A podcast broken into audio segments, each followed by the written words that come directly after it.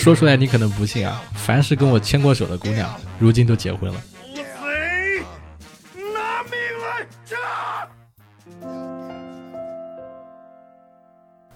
！Hello Hello，各位活捉八师傅的手机前的听众朋友们，你们好，我是八师傅八匹马啊，好长时间没有一个人坐在这里啊，跟大家一起来聊天了。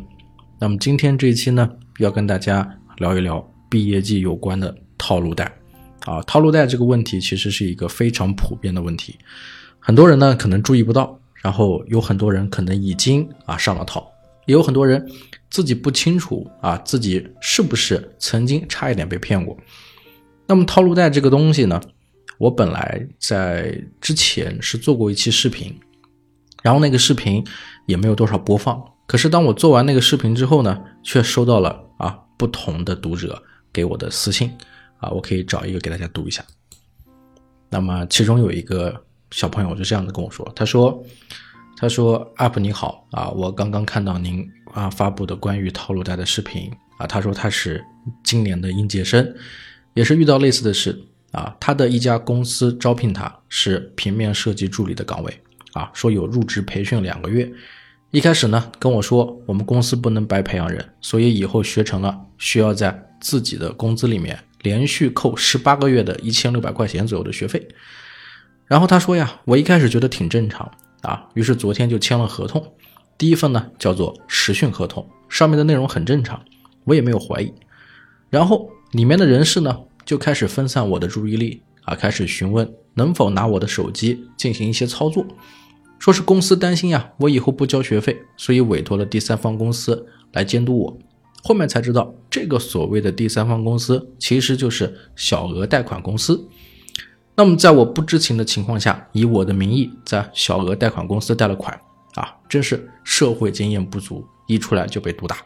他说他明天就要去报警，这就是诈骗了。希望我能成功。我看到这个，呃，他给我打的这些消息的时候，其实已经是隔了第二天了。然后我就给他回我说，哎，希望我的这个。做的这个内容呀，能够帮助到你啊，一定要对合同方面的问题特别的谨慎啊。虽然杯水车薪啊，但是也是尽我最大的善意。然后他就说呀，他说没有没有，谢谢你，就是分享了这样子的内容啊。然后他看了之后才明白过来自己是上当受骗了啊。然后之后呢，让我开心的事情是，又过了几天啊，他给我回了一个信息，他说呀，他的事有进展，因为他报案了，这家公司欺软怕硬。啊，答应明天给他解决啊，希望他一切顺利啊，因为这样子的，就是这种有过一些粉丝给我来的一些私信，让我知道呢，我做的一些视频其实是很有意义的啊，所以我今天也想把我这期视频的原声放上来啊，跟大家一起来分享啊，希望大家能够了解什么是套路贷啊。但是值得说的是呢，这期视频因为是在湖边录的。啊，然后当时临时起意，啊，直接带着我的这个小舅子一起到湖边，然后他拿这个摄像机拍，我直接对着摄像机讲，所以湖边的风真的很大啊。嗯，不愿意去看视频的朋友，可以在听我在聊套路贷的时候，能听到很多的风声，啊，希望大家就是相互理解一下，就是不要因为我的风声太大干扰到了，然后就反而影响到大家的这个听听觉上的享受。那么这期视频。啊，重点就是聊套路贷啊，聊一些我接触到的跟套路贷有关的人和事啊，其中有包括分享到啊网红公司是怎么骗钱的啊，包括一些我们熟知的英语培训机构、成人英语培训机构是怎么骗钱的啊，以及啊包括美容公司啊那些微整形公司是怎么骗钱的啊，这里面呢有很多真实的经历，也有我自己啊工作的一些经历啊，希望能够帮到大家。那么好啊，我们话不多说，马上开始。真的非常的老套呀，这个引入。那么不说了，不说了，我们一起来听吧。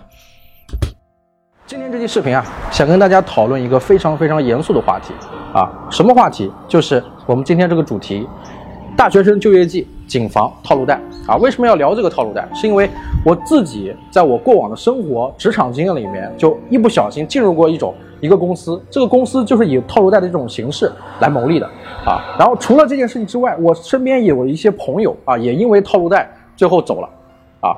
这么多的事情摆在面前，我为什么还要聊这个话题？是因为不久前网上面又报了一个新闻，是吧？三亚少女，呃，三亚某某女士跳楼，警方回应啊，家里留有一封遗书之类的这种事情。其实像跳楼这种事，身边见到的特别多，但是因为跳这个套路贷跳楼的特别特别多，你但凡网上搜一搜，啊，大学生、研究生、博士生啊，带小孩的单亲家庭，很多人最终都会因为套路贷的问题，然后选择了一种方式轻生。啊，可能是烧炭自杀呀、跳楼啊，等等等等，啊，为什么套路贷这么害人？为什么这种方式屡禁不止？为什么仍然有这么多的现象，对吧？这个是值得我们来聊一聊的话题。那么我先跟大家说说，呃，一个真实的事件啊，我身边的这个朋友他是怎么因为套路贷走的？我甚至是因为最近才恍然大悟啊，也许是因为套路贷。他是我们呃之前生活里面很好的一个朋友，他九二年出生。啊，人长得很胖，比我还要胖，呃，忠厚老实。我们在工作的时候，我能够感受到他在工作里面做很多事情是非常细心的，啊，但是不知道为什么，突然间有一天，他从我们的这个整个的生活场里面，这个工作氛围里面，他就消失了，不知道去哪了，啊，直到后来他的家人报警，啊，然后警方联系到他另外一个很好的朋友，是我们中间的一个朋友，那个朋友跟他是关系特别特别的好，可能是小学同学还是高中同学。然后所有人都不知道他去哪的时候，只有这个朋友知道这个很胖的我们这个朋友他住在什么地方。他找了一个郊区租了一个房子，在房子里面待了一个月到两个月的时间，没有出过门，啊，也不知道每天在里面干什么，不跟任何人联系。他家里人给他打电话也不联系，啊，我们我们之间有活呀，有一些事情找他一起做呢，他也不联系，啊，甚至中间有过一段时间他联系过我我老婆。啊，当时他的意思是说缺了点钱，想借钱，因为我们想到以前在工作的时候，他在我们这个工作里面给了我们很多的帮助，啊，确实做事情非常非常的认真，所以当时知道他不会开口，但是既然开口要借钱了，我们也借给他了，甚至也打也开过玩笑说，那以后这个有活的时候你记得要常来，啊，大概是说过这种话，但是后来借过钱之后就没有提过还，然后很长时间也不联系，也是失踪了，我们倒是没有细想，因为当时工作也很忙。但是直到他的家人报警说他失踪，再到那个朋友带着警察跟家里人跑到那个郊区的小房子里去找到他的时候，还是破门入的。破门而入之后，发现他已经死了，烧炭自杀，全身赤裸，穿了一个内裤。啊，不知道他是在网上怎么找到的这种方式，结束了自己的生命。当时警察给结案是判断他一定是自杀，不是他杀。啊，然后我们很多朋友其实不是很满意，就觉得，呃，有没有可能是他杀？有没有可能是别的原因或怎么样？但是。还是一切相信法律手段，一切相信警察最终的判断。可是直到今天，我看到这些事情，又有朋友跟我提起他要做一个什么样的公司啊，听到这些在谈的一些商业逻辑的时候，我突然间意识到，恍然大悟，他是不是因为套路贷走的呢？因为当时还有一个现象，我们很清楚的是，我这个朋友他虽然当时九二年年纪也也也不是很大，但是家里人给他全款买过车，他当时把车也变卖了，好像是还钱，然后等他死了之后。我老婆跟我的手机里面也会搜，也会接到一些短信，然后短信基本上都是那种短信轰炸，然后说他欠了钱要还钱，然后中国中间一段时间之后，又有人不同的公司贷款公司打电话过来，说要催款，问说这个谁谁谁谁他在什么地方，你有没有他的消息？他欠了我们很多钱，如果他再不还的话，我们要通过法律手段对他进行这个追查或怎么样，直到我们这个不受其扰，然后跟他们已经确定声明了，这个人已经没了，已经走了。然后过了一两个月之后，这件事情才不了了之啊，也才才没有人再打电话催钱。那么那个时候我没有就是注意到说他是不是因为套路贷做的啊？那我们讲回今天这件事情啊，套路贷到底是什么？套路贷就是一种对吧？通过各种方式诱骗你进行贷款。然后一还贷一还啊，你因为你还不上贷款的时候，然后再让你去借另外一个贷款，然后让以贷养贷的方式，直到最终你没有办法还清所有的债务的时候，你就被套牢了，啊，这就是所谓的一种套路贷的形式。然后它的方式是多种多样的。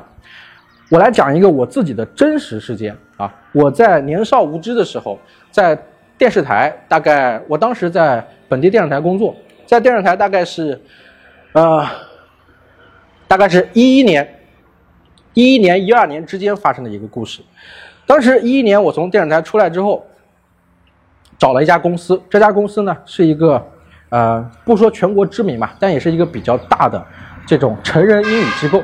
这种成人英语机构呢，干什么呢？我们应该都很清楚，会经常接到他们的小广告，是吧？我们在书店里面看书的时候，然后就会有人拿一些这个推广单，然后跟你说我们那里有免费的英语角，你要不要去听啊？然后你去了英语角之后，就会变成什么逻辑呢？你就会听完英语角，然后就会被带到他们的一个小房间啊，各种格子间，在格子间里面会有专门的顾问会跟你去聊，然后跟你说啊，学习这个你对这个课程有什么情况，你满不满意？然后甚至会问到很深的问题，你对你的人生满不满意？你有什么目标？你想不想成为谁谁谁啊？你为什么生活这么痛苦？是因为你不懂得学习提升自己。如果你学习提升自己，对吧？通过学英语，让你多多得多，让你多获得一个技能。那么在这种情况下，你就能够掌握你的人生。你们有没有遇到这种问题？当你一旦被这种销售顾问啊，他的这种言辞鼓动的时候，你一旦开始对你的生活有了一点点希望的时候，啊，你开始被诱惑到的时候，你就会觉得好像你自己一切的生活的不顺，都是因为你不够努力，都是因为你没有找到一种方式让自己提升技能引起的啊。所以你想改变自己的人生，那在这种阶段下，对吧？你就会很兴奋的希望能够通过学习改造自己。那你既然已经在了这种环境氛围，你也去听了英语角，证明什么？证明你对英语是感兴趣的，你对这个学习外语的热情，你对外语的这种渴望，这种这种想法，都是一切符合在当下这种环境的，就是人货场，对吧？你喜欢英语，你渴望英语，你想要接触英语，啊，然后这里有这里的场合里有这么多正在学习的人，你也看到了有外教在教，对吧？然后在这种然后然后在这种场合下，这个货是什么呢？出现了。啊，就是这个销售顾问会跟你说，说我们有很多的课程啊，你刚刚听的英语角是一种常规课程，每每年大概有多少多少的课程，然后正常我们的这个卖的东西是什么？我们的课程是，对吧？可能在可能是成人外教的一对一啊，成人外教的一对多啊，宗教的语法，呃，语法的一些进进阶的一些帮助啊，我们有宗教帮助你学习语法，我们有外教帮助你去对谈，去开口说话。啊，让你去提前进入那种，比如说外企的那种氛围，或者国外的一种氛围，让你去使用它，然后最后你，然后然后最后我们还会有独立的英语角跟很多的课件让你去学习，在这种环境下，你就会心动。当你心动了，人货场全部达到这个时候，你就会想，那我是不是真的可以拥有这种生活？那最终会遇到一个问题，什么呢？价格，价格是多少呢？往往像这种成人英语就英语学校呢，呃，一场普通的常规课程可能就要三万到五万。啊，如果你想报更高的，还有更高的在等你，八万、十万都有可能，对吧？比如说你三年制、五年制，是吧？我一年收你三万，啊，五年多少钱呢？三年是多少钱呢？跟这些健身的这些俱乐部会所也是一样的道理啊。你可以报一年，也可以报三年，也可以报五年，甚至还有更高的金卡、VIP 卡、一对一的私教，对吧？健身、健身、健身房里面最贵的并不是包年的卡，最贵的是一对一的 VIP。对吧？那英语外教这种成人一对一也一样，对吧？外教也是有价格的，两百一堂、三百一堂、五百一堂啊。你选择什么样的外教，不同的水准，然后跟你去 role play，跟你去上课，它的价格就很高。那很多很多的工薪阶层是没有办法、没有能力支出这些这些费用的。那么这个时候，什么事情出现了呢？就是所谓的我说的啊，这个跟套路贷相关的一件事情，就是小额贷款。小额贷款很简单，整个学校他们会跟你说啊，你如果想学这个东西没有关系，对吧？他会去问你你的经济水平、你的工作状态啊，你大概每个月对吧？薪资有多少？有多少钱是愿意拿出来去进行学习的、提高自己的？然后他就会给你算，比如说一年三百六十五天，分到每个月是多少钱，然后分到每一天是多少钱。你核算下来之后，可能每一天只需要十块钱、二十块钱或者三十块钱啊，就能够得到就能够得到你想学的、你想得到的东西，对吧？但是你忽略的点是，如果你真的按一天一天去计算的话，其实这还是一个很庞大的数字啊。然后他就就会把这种小额贷款介入进来。我们有一笔小额贷款可以满足你所有的这些东西。如果你现在交不起钱，没关系，你贷我们这个三万的，或者贷我们这个五万的，然后我们可以核算到可能每个月也就六百块，对吧？你一个月的工资可能两千、三千、四千，你拿六百块出来学习，我觉得是 OK 的。啊，然后介于这个情况，你就会心动，然后就会跟校方一起，然后去签那个小额贷款。当你签了小额贷款之后，剩下的事情呢，你会发现一切都变了，对吧？你的学习状态，你的学习环境，你提升自己英语的能力，好像跟老师到底厉不厉害，老师到底好不好，没有特别特别多的关系。我为什么会这么说？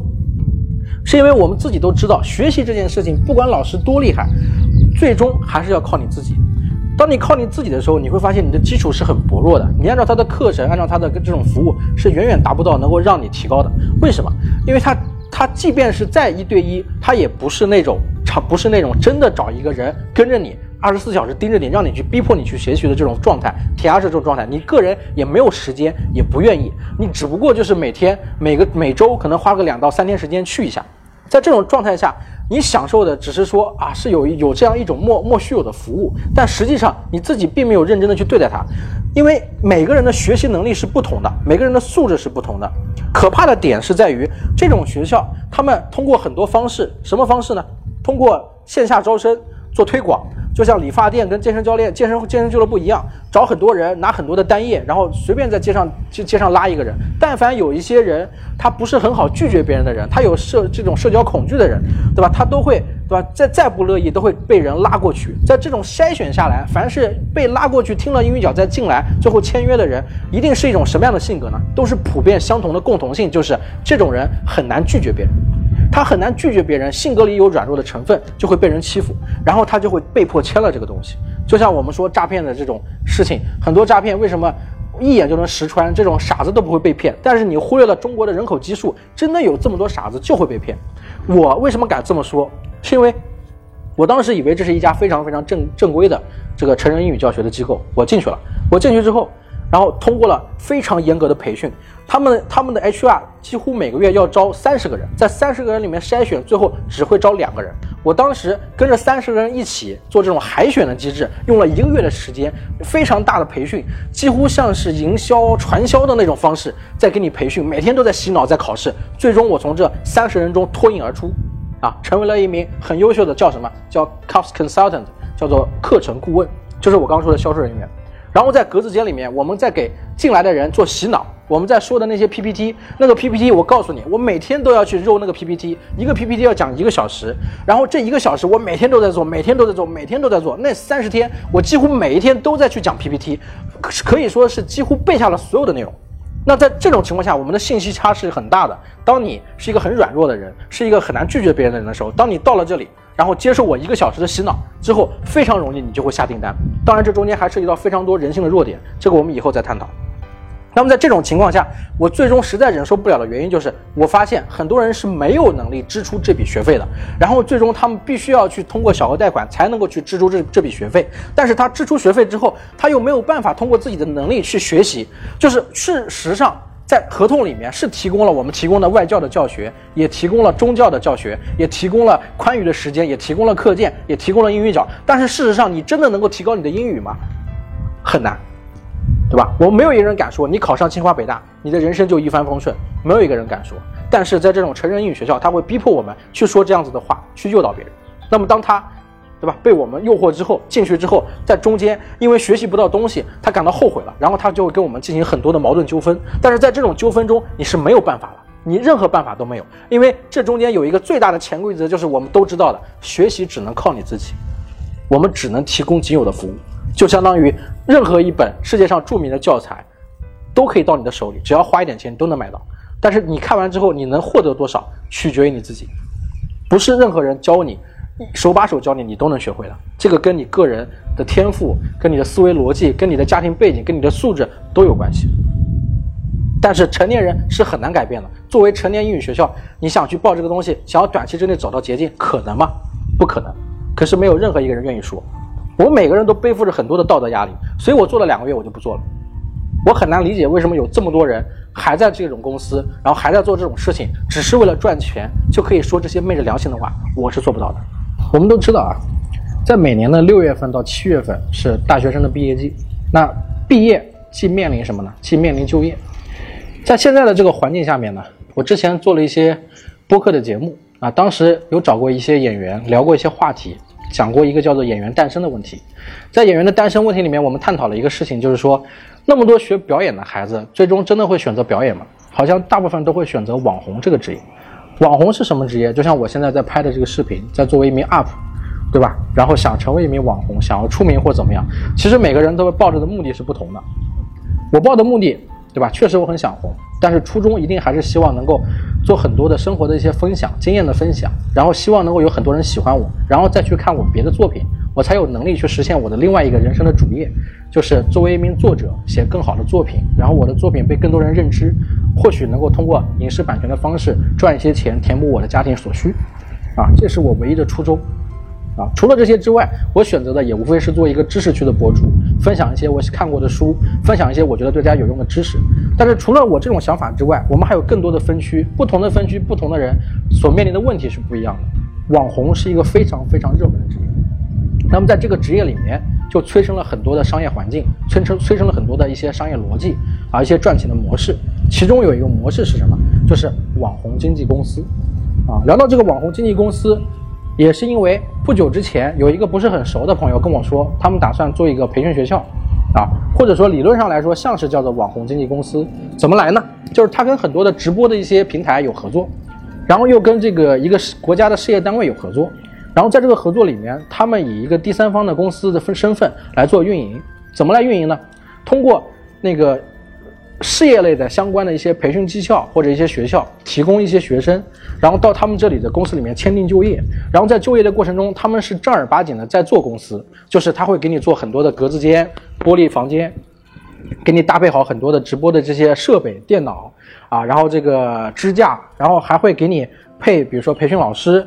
啊，然后，然后还会请很多的这些网红大 V 去聊一些的这个关于直播的一些问题，关于对话的一些问题啊，关于表演中的一些问题。然后来的这些学生呢，参差不齐，有的是学表演出身，有的是主持出身，有的可能就是一些三流四流的一些专业啊，或者是一些呃，就是不太好的专业，我们都知道啊，这个不细说。然后他们想要当网红，那么通过这种方式，对吧？然后进到这进到他们的公司，然后公司对他们进行培养。当然，这个培养里面可能会收取一笔啊，这个培训费，但这个培训费并不吓人，是一个正常范围内啊。除了这个培训费之外，你只要接受他我们刚刚说的这些课程之后，他是真的会给你安排上岗的。上岗之后，真的每个月会给你发工资，每个月多少呢？他们暂定在三千五啊，三千五底薪还有提成，提成多少呢？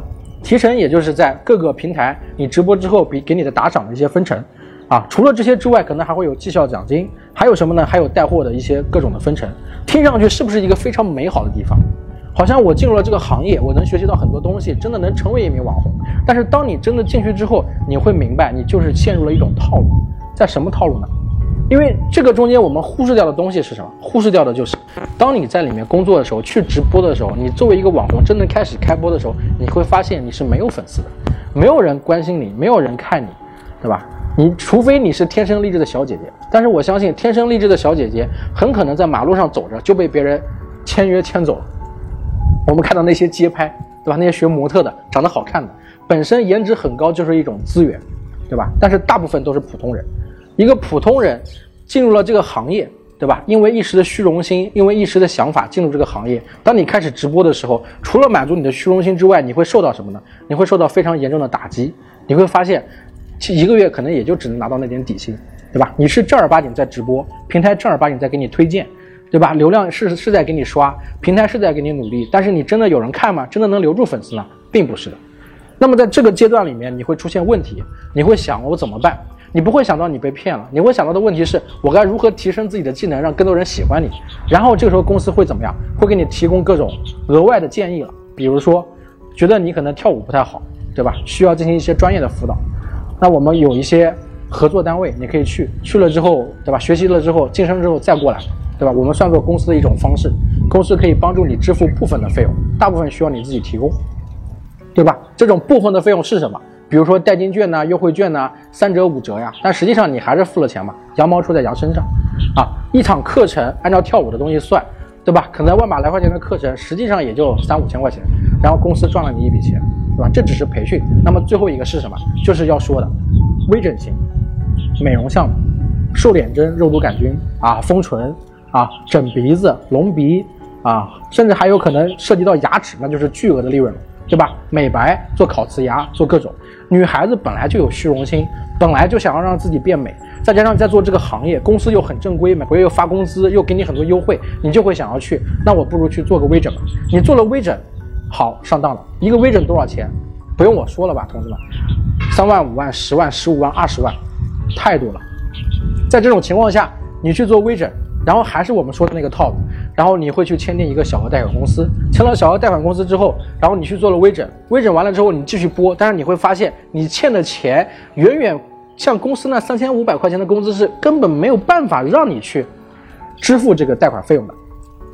如果在中间你直播的不满意，然后你心灰意冷了，你觉得自己被骗了，你去报警的话，你会发现什么问题呢？你会发现没有办法给你解决，谁都没有办法给你解决。为什么？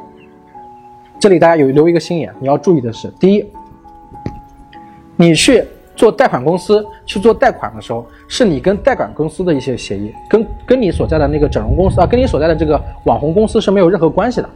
贷款公司对于你的履行义务是审核你有没有贷款资质啊，去做这个整形啊，你有这个资质，你在他这里批了贷款，然后这个贷款的用途是用于在美在美容整容的这个医院里面作为整容的。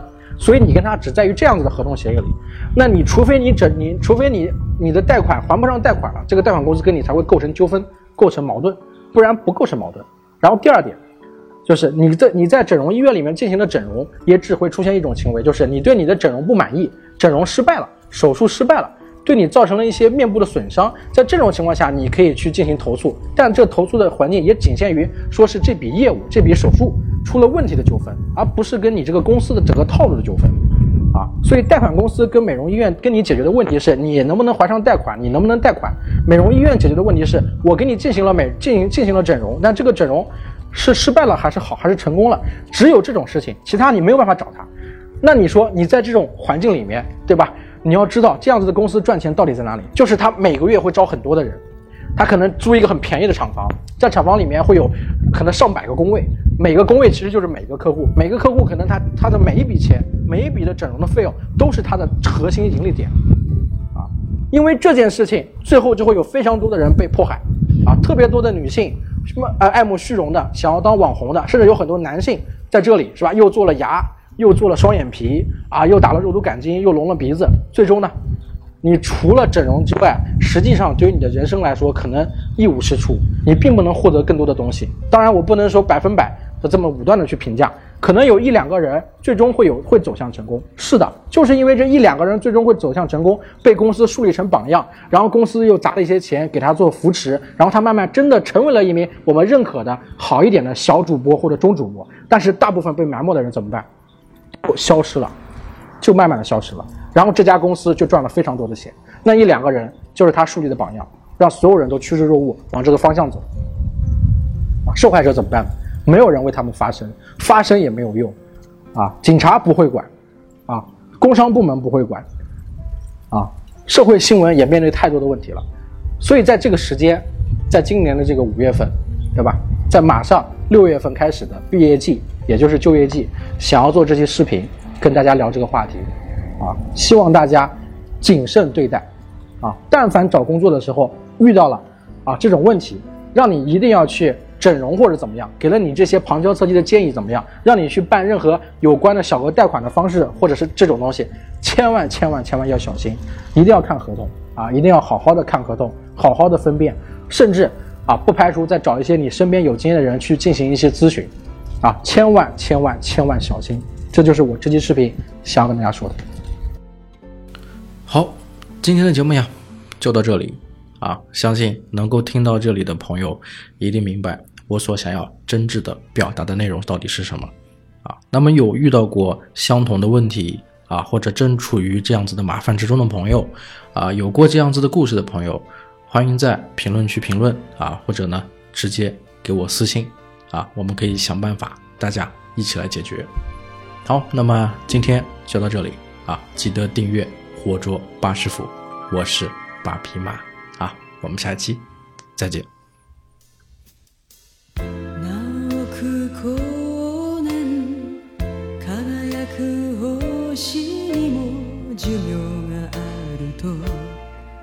教えてくれたのはあなたでした 季節ごとに咲く一輪の花に無限の命。知らせてくれたのもあなたでしたら